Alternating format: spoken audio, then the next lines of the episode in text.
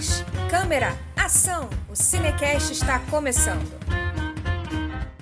Olá, eu sou Isabela Pereira. E eu sou Juliane Barbosa. Sejam bem-vindos ao primeiro episódio do Cinecast.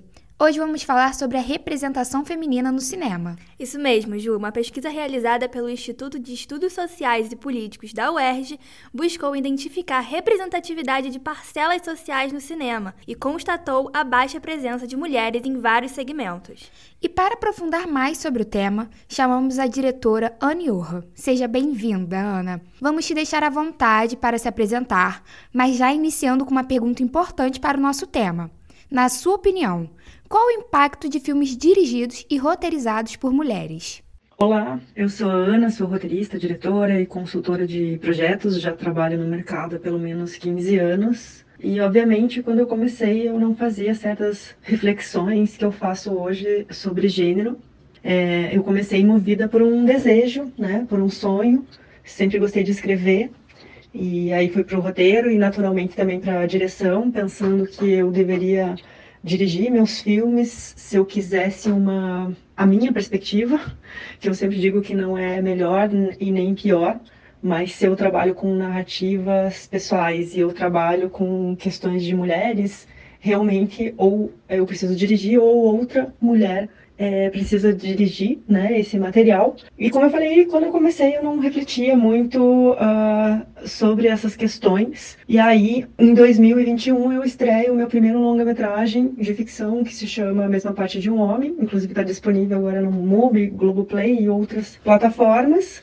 Em 2015, a gente montou essa equipe para pensar nesse filme e já pensou em uma equipe majoritariamente feminina justamente porque a gente sabe que existe muitas mulheres que trabalham no cinema, muita, mas muitas vezes elas são assistentes e não cabeça de equipe. E é uma chefe de equipe que toma decisões. Então a gente indicou uma diretora de fotografia, uma diretora de arte, uma diretora de pós de som, é, uma figurinista, já tendo uh, essa consciência que nós começamos a fazer filme por desejos, é, mas somos muito representadas no cinema por homens. Então, tem inclusive uma estatística que só 20% das mulheres são roteiristas e diretoras, e eu pensava que isso era no Brasil, mas não é apenas no Brasil. Eu fui descobrir que em outros lugares do mundo, como os Estados Unidos e Europa, a gente tem números muito próximos. É, porque a gente vive numa cultura patriarcal. Né? E é muito importante a gente é, contar as nossas histórias né, por esse olhar de mulheres é, com equipes majoritariamente de mulheres, é, porque a gente estará é, dando emprego né, para essas mulheres e também dando oportunidade é, para que elas contem as suas próprias histórias, sendo do ponto de vista de uma direção de fotografia, sendo do ponto de vista de uma direção de arte.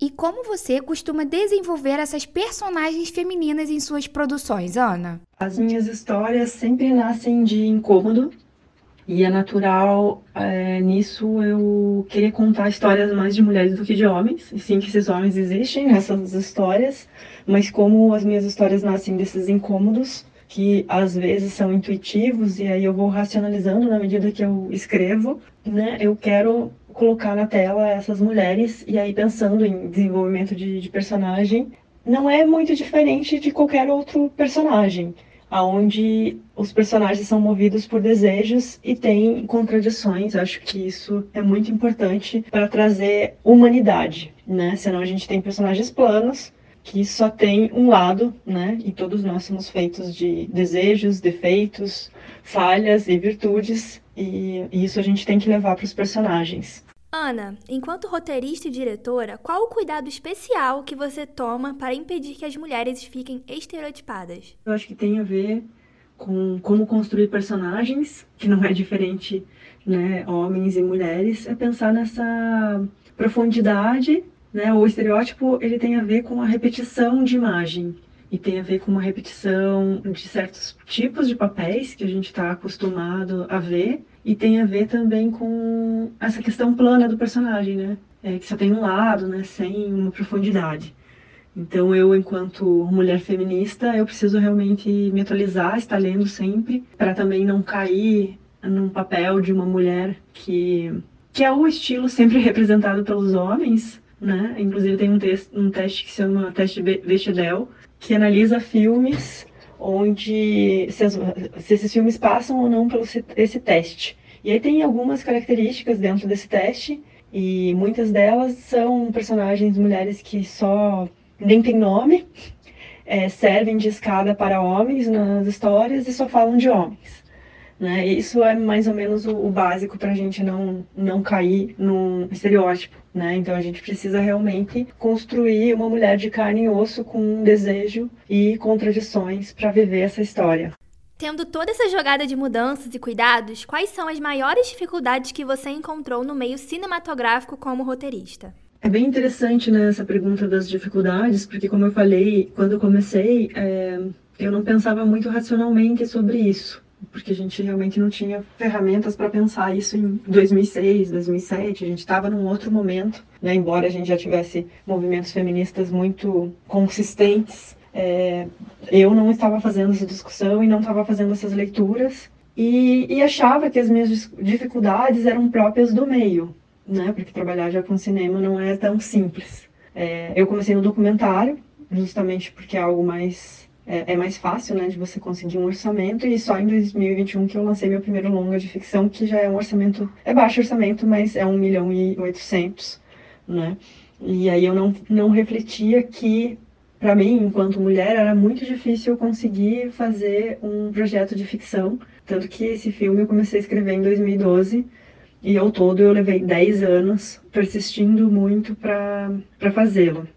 Então a gente tem problemas de gênero né, na sociedade que perpassam para um júri, para uma crítica e diversos meios. E por isso que hoje a gente tem debatido essas questões, né, é, pensando que a gente precisa ter um equilíbrio e esse equilíbrio, essa equidade já nasce num, num time de jurados, né? Porque se a gente tiver só homens, é, é, natural muitas vezes que eles tenham certas perspectivas e queiram contar certas histórias. Agora conta pra gente. Qual o trabalho que te trouxe mais significado profissional? Assim, que você tenha sentido mais orgulho em ter feito. É, o que eu mais tenho orgulho é, na verdade, quem trabalha com cinema, a gente, eu sempre brinco que a gente lida com muita espera, não diferente dos nossos personagens, né, que passam por muitos obstáculos, mas têm um desejo então, eu estou sempre lutando e, e, eu tenho orgulho por esse início de trajetória, onde realmente eu empreendi esse lugar de fazer um, um filme. Sempre que eu olho para trás, eu vejo qualidades e defeitos dos, meu, dos meus filmes. Eu acho que é natural, porque eu estou sempre aprendendo e crescendo. Mas realmente eu acho que ter feito a mesma parte de um homem, esse filme de ficção, com uma equipe majoritariamente de mulheres, refletindo sobre uma questão de mulheres, com esse orçamento, eu tenho realmente muito orgulho. Ana, queremos agradecer a sua presença nessa entrevista. Você foi essencial para o nosso tema. Abordamos pautas muito importantes. E se quiser saber mais sobre o trabalho da Ana, é só segui-la no Instagram, Ana Johan. Está chegando ao fim o primeiro episódio do Cinecast da Rádio Uva Barra. Agradecemos a atenção de todos vocês de casa. Este podcast tem a produção de Arthur Lavinas, Bárbara Bastos, Guilherme Correia, Isabela Pereira, Júlia Gabriela, Juliana Vilete, Juliane Barbosa, Pedro Lima. Edição de Gabriel Oliveira, apresentação de Isabela Pereira e Juliane Barbosa. Coordenação da Rádio Uva Barra, professor Anderson Barreto e coordenação do curso de Jornalismo e Publicidade, professora Renata Feital. Rádio Uva Barra.